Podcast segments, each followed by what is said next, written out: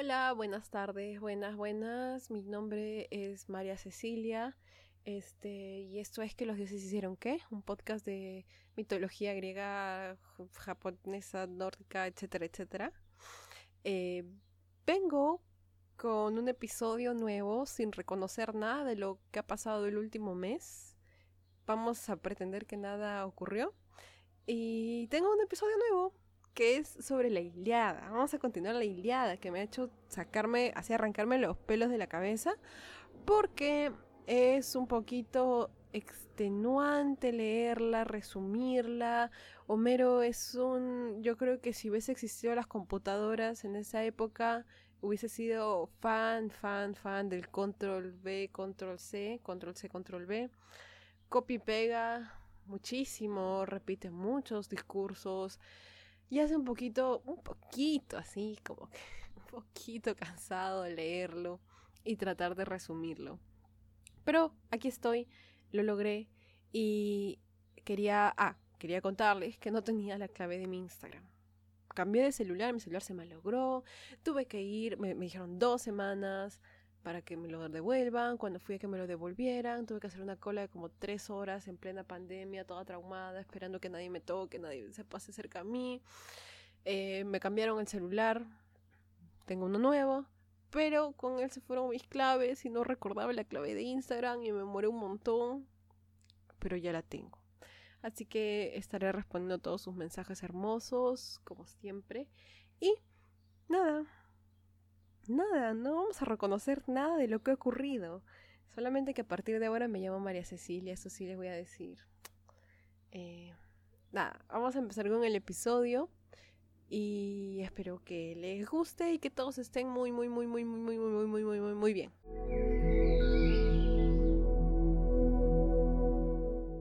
En el último episodio nos quedamos en que los griegos y troyanos aman luchar hasta morir.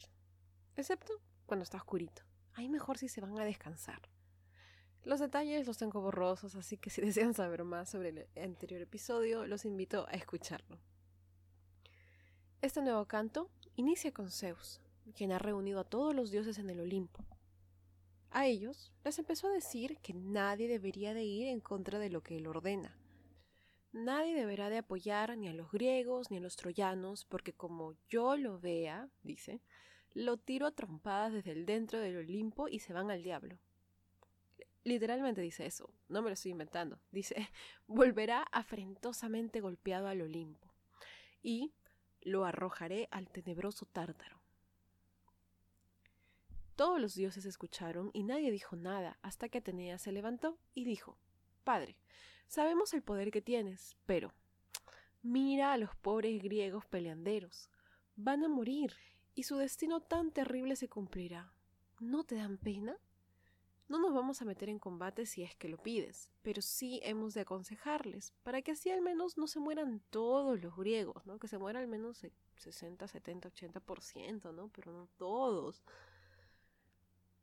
Zeus creo que le dice que no puede dejar de complacerla y se retira, algo así, no sé, habla medio raro.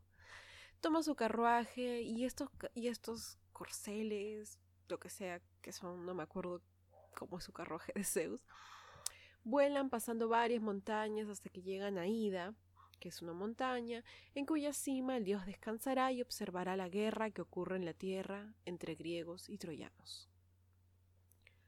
En el campo de batalla, los griegos desayunaban presurosamente y luego tomaban sus armas. Lo mismo hicieron los troyanos dentro de su ciudad. A pesar de que temían y eran menor cantidad, tenían que luchar por sus hijos y su familia. Así que abrieron los portones de la ciudad y salieron una vez más al combate. Los ejércitos nuevamente se juntaron en medio de la tierra y sangre y lanzas chocaron contra los escudos. Lo único que se oía era el estruendo de las armas y los lamentos de los moribundos y el grito de los matadores. Pero las horas pasaban y nada parecía favorecer a ninguno de los dos lados. Ambos morían, pero la lucha seguía pareja. Y como Zeus se estaba aburriendo, decide poner en una balanza la suerte de los griegos y la de los troyanos, para así saber cuál de ellos moriría. La balanza se inclina a favor de los troyanos. Bueno, la cita exacta dice algo como que la balanza se inclina hacia el lado de los griegos, pero eso quiere decir de que los griegos se van hacia abajo. Entonces Zeus empieza a tronar en el cielo y los griegos, al ver estos truenos, saben que su fin está cerca. Saben que el Dios Todopoderoso no está de su lado. Así, nadie se atrevió a quedarse en el campo de batalla. Mm, no sé si se escucha, el carro de la basura está pasando. Trate de grabarlo de nuevo, pero... Ahí sigue el amigo. Bueno, muchos dicen que les gustan esas cosas, así que... Ya fue ya. ¿Dónde me quedé? Ni Agamenón se quedó en el campo de batalla, ni Ajax, ni nadie de parte de los griegos podrían ser encontrados en ese terreno. Excepto uno, no, no el que pienso. Néstor, el viejito que siempre se mete sus florazos. Ahora, Néstor no está ahí porque haya decidido ser muy valiente y enfrentarse solo a los troyanos. Pasa que su caballo ha muerto, así que se le dificulta un poquito escapar. Lo que pasó fue que una flecha cayó del caballo de Néstor, básicamente atrapando al señor entre la montura del caballo. O sea, estaba amarrado con la montura y no podía correr. Mientras trata con desesperación soltarse, Héctor se aproxima hacia él, listo para acabar con aquel en el minuto en que lo tenga cerca. Pero Néstor no era el único griego que andaba por ahí. A ver, ahora sí, ¿alguien puede adivinar quién más no se había escapado? ¿Quién más seguía peleando como salvaje? ¿Quién más, amigos? Obviamente, el desquiciado Diomedes. Cuando Diomedes ve que todos huían, le grita a Odiseo, cuando, Odiseo se disponía a seguir a todos. Oye, ¿a dónde vas? ¿Acaso eres cobarde? Bueno, primero que nada, antes de escapar, o no, lo que deberíamos de hacer es salvar a ese pobre viejito que está ahí a punto de ser picadillo, ¿no crees? Diomedes no sé, Odiseo se demoraba mucho en responder, qué sé yo. Así que Diomedes se desespera y reacciona nada más. Lleva a sus caballos a rescatar a Néstor, quien rápidamente se sube antes de que Héctor pudiese alcanzarlos. Ambos, sobre caballo, tratan de escapar cuando de pronto y de modo espantoso un rayo tronó de los cielos y cayó delante de los caballos de Diomedes. En ese momento, Néstor sabía lo que debían de hacer. Con miedo en el corazón y a gritos le exigió a Diomedes escapar. ¿No te das cuenta que la protección de Zeus ya no te acompaña? Es claro que la victoria no será nuestra, porque Zeus así lo quiere, y no hay nada ni hombre tan fuerte que pueda torcer ese destino. Diomedes le dice, pucha, tienes razón, pero no puedo simplemente retroceder. Verás, cosas más importantes de por medio que mi vida, como por ejemplo, si yo me voy ahora, Héctor va a ir por ahí diciendo que yo me escapé de él, que yo me fui asustado porque lo vi. Se va a burlar de mí y eso no se puede permitir. Más importante es mi orgullo, mi vida. ¿A quién le importa eso?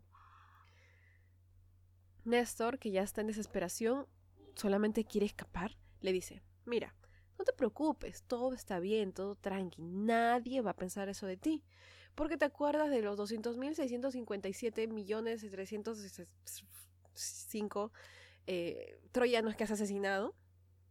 Todos los recuerdan, todos se han visto matarlos. Así que puedes ir en paz, nadie va a decir que eres cobarde. Y ni siquiera se espera, ya como está desesperado Néstor, ni siquiera se espera que Diomedes reaccione, sino que él mismo tira de los caballos para que den media vuelta y se aleje. En la lejanía, Héctor los ve y empieza a gritarle cosas como ¿Quién te viera ahora tan cobarde, Diomedes, escapándote? Y Diomedes, foforito, casi se regresa al escucharlo. Desde arriba, Hera observaba esta escena indignada. Se agita en su trono y en cuanto tiene oportunidad, corre hacia donde se encontraba Agamenón y le, no sé, le dice, ya no me acuerdo amigos, escribí esto antes de ayer, para que éste animara a sus tropas, y hace que así Agamenón dé un discurso en donde antes de animarlos decide primero ridiculizarlos, porque ya hay masculinidad tóxica, ya, ya se ha visto eso ya. Estos parecen ya mi papá, ¿no? Que en vez de decirte estoy orgulloso de ti, te dice, mira, te faltó hacer eso, te faltó hacer lo otro, ya. Yo, yo también sé cómo se siente, amigos. Agamenón los ridiculiza, los avergüenza, le dicen, pucha, son una desgracia, cómo han podido ser asesinados, eh, no tienen valor, se han escapado, etcétera, etcétera. ¿no? El discurso es el mismo de siempre, así que hablar a fondo de él es algo que no haremos.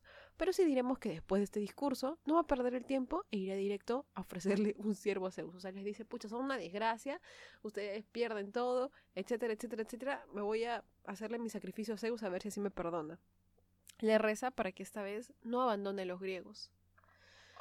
Zeus, ya sea porque le da pena o en verdad quién sabe, qué razonamiento utilizará este mano para tomar las decisiones, decide ayudarlos. Y para hacérselo saber, manda un águila con un ciervo entre las patas, una cosa así. Yo qué sé. Esto quiere decirles que él ha estado escuchando y que los ayudará. Todos los griegos llegan a ver esta ave, y la valentía que antes estaba casi perdida aparece con más fuerza que nunca. Ellos están listos para continuar con la batalla.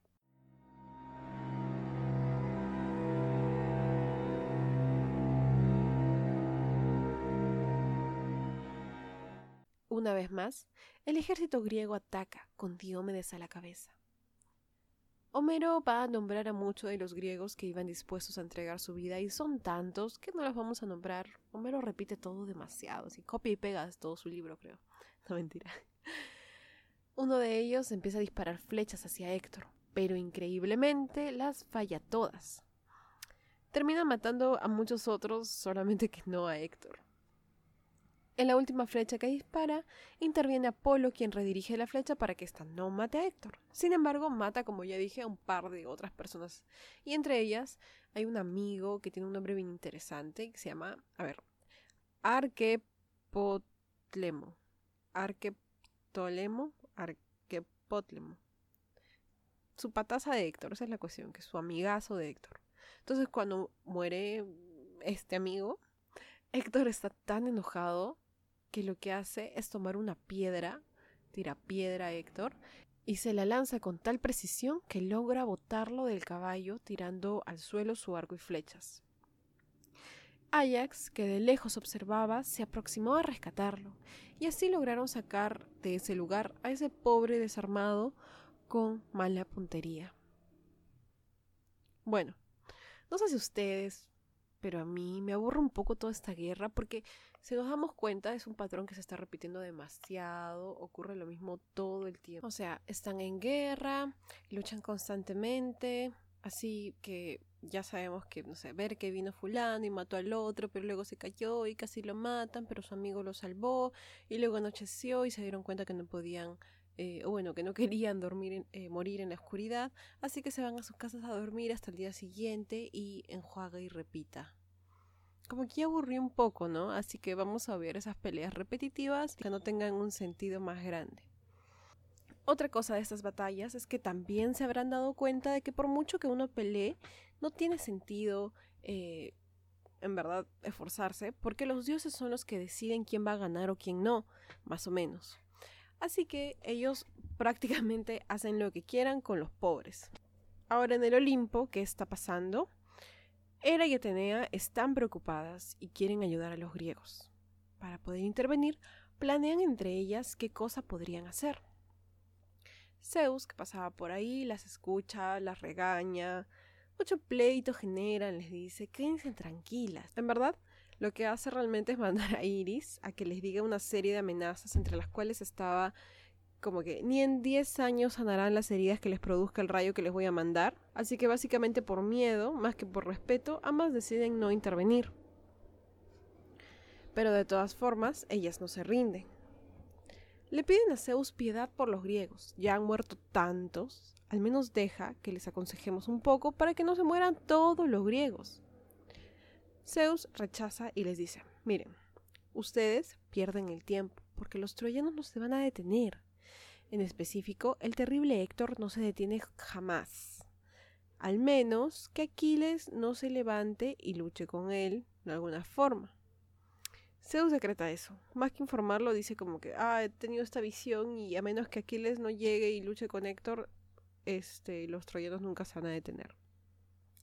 ¿Qué ocurre a continuación entonces? Sorpresa, la noche cayó. Ha ocurrido como 25.000 veces. Y la pelea una vez más queda suspendida. Héctor da un discurso medio pasivo-agresivo contra los griegos y básicamente jura que, no hay forma de que vayan a ganar. No tienen nada a su favor y los pobres griegos ya están casi destruidos.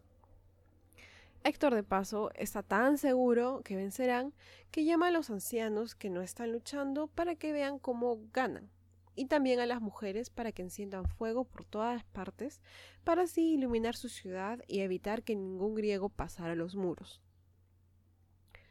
Mil fuegos ardían en la llanura, y en cada uno se agrupaban cincuenta hombres a la luz de la ardiente llama, y los caballos, comiendo cerca de los carros, avena y blanca cebada, esperaban la llegada de Eos, es decir, la aurora, la del hermoso trono.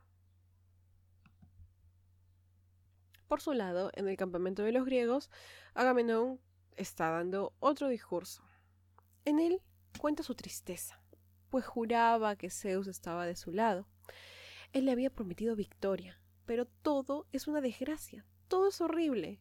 Zeus seguramente lo que debe de querer es que regresemos avergonzados y llenos de desgracia a Grecia. Todos quedaron en silencio reflexionando los lamentos de Agamenón. Nadie se atrevió a animarlo ni nada, excepto uno, Diomedes. Básicamente lo que Diomedes le dijo fue, mira hermano, así no es pues, así no juega Perú, ¿cómo te vas a ir? ¿Qué te pasa? Bueno, si ustedes se quieren ir, yo igual me quedaré y se quedarán conmigo fulano y mengano, que entre nos, o sea, entre nos, ni siquiera se habían ofrecido, pero bueno, Diomedes jura que se van a quedar a morir con él. El discurso de Diomedes eh, funciona muy bien con los griegos. Ellos están dispuestos a seguir peleando y aplauden y vitorean al héroe, todos admirados de sus palabras. De todos ellos, Néstor, el anciano, lanzará otros de sus discursos ya famosos, supuestamente sabios, pero bueno, es como que bastante flor nomás. En él, él va a reconocer el valor de Diomedes, le dice que es joven y que por eso tiene tanto ánimo. Pero Néstor, que es tan viejo, no se va a guardar nada y va a decir lo que realmente piensa sobre esa situación. En ese momento no lo va a decir, solamente anuncia que lo va a decir, porque se van, termina todo el show y Agamenón se retira con unos cuantos a cenar y es en ese momento en el que Néstor lo agarra y le dice lo que todos han pensado. Agamenón deberá de disculparse con Aquiles. Es hora. Entrégale bonitos regalos y bonitas palabras y termina una vez con esta pelea porque necesitamos a Aquiles para poder vencer. Él es el más grande de los griegos.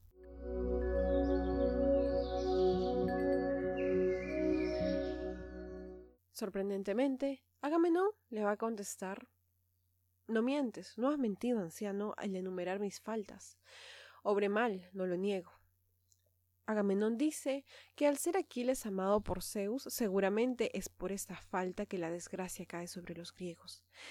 ¿Quién los mandó a meterse con un semidios? Es decir, Aquiles, y poner de esa forma a Zeus en su contra.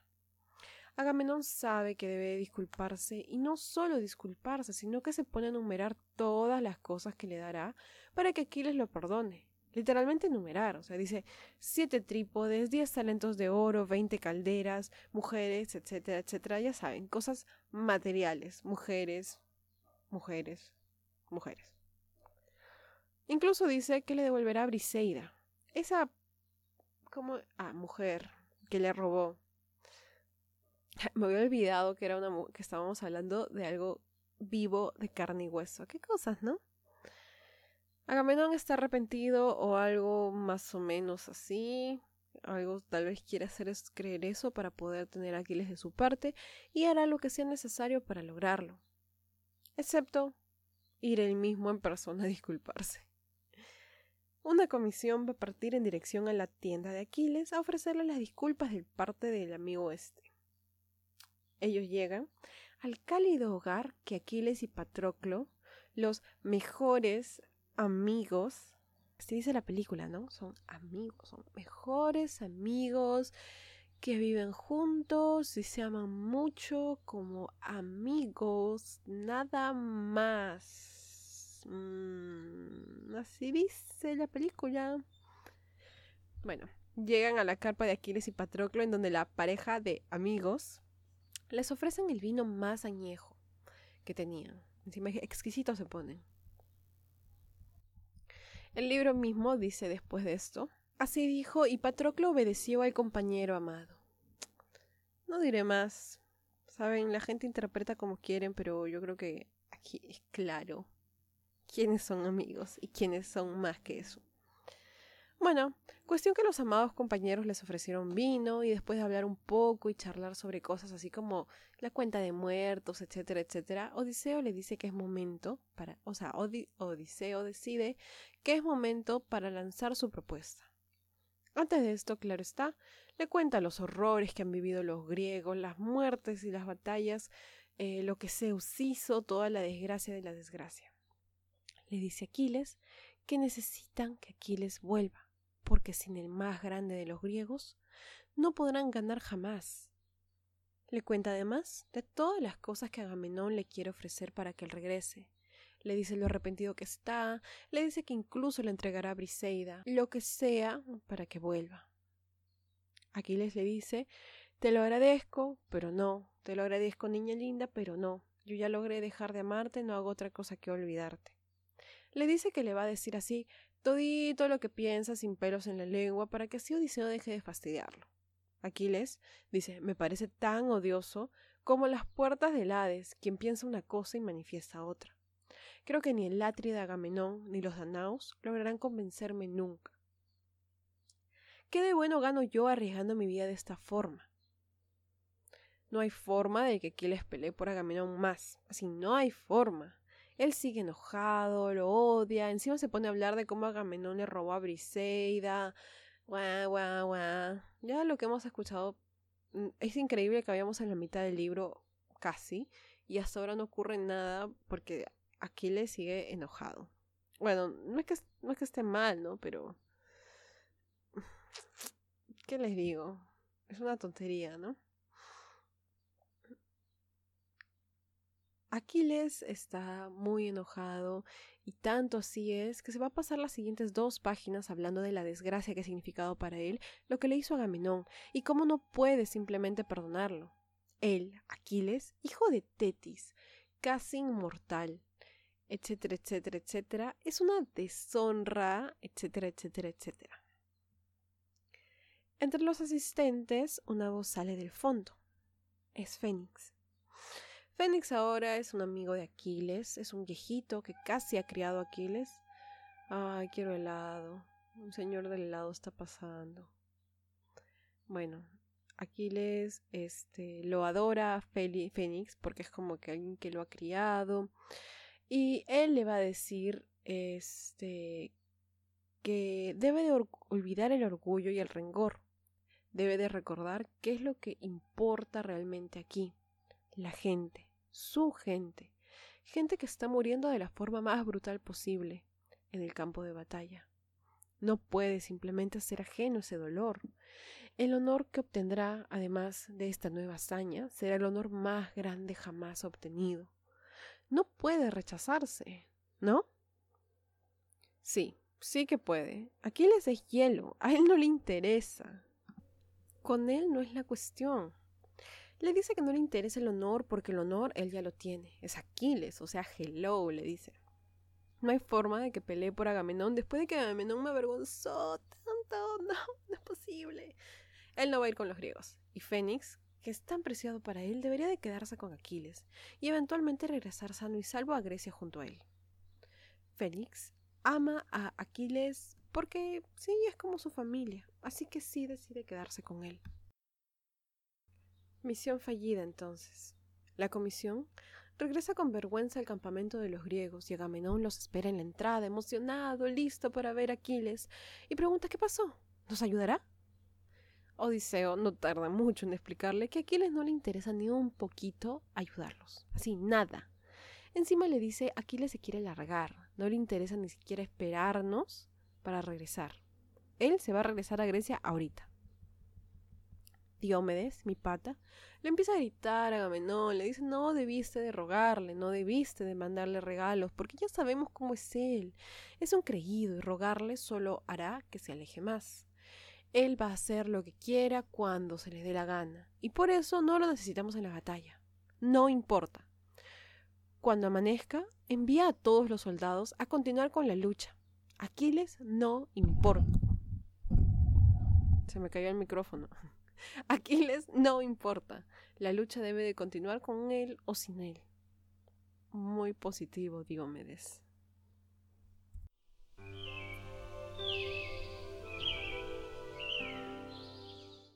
Bueno chicos, eso fue todo por hoy. Espero que ya les guste porque es un episodio más largo. Y quería agradecerlas nuevamente por todo. Ya tengo clave de mi Instagram, si es que no mencioné esto ya. Nos vemos la próxima semana. Cuídense, chao.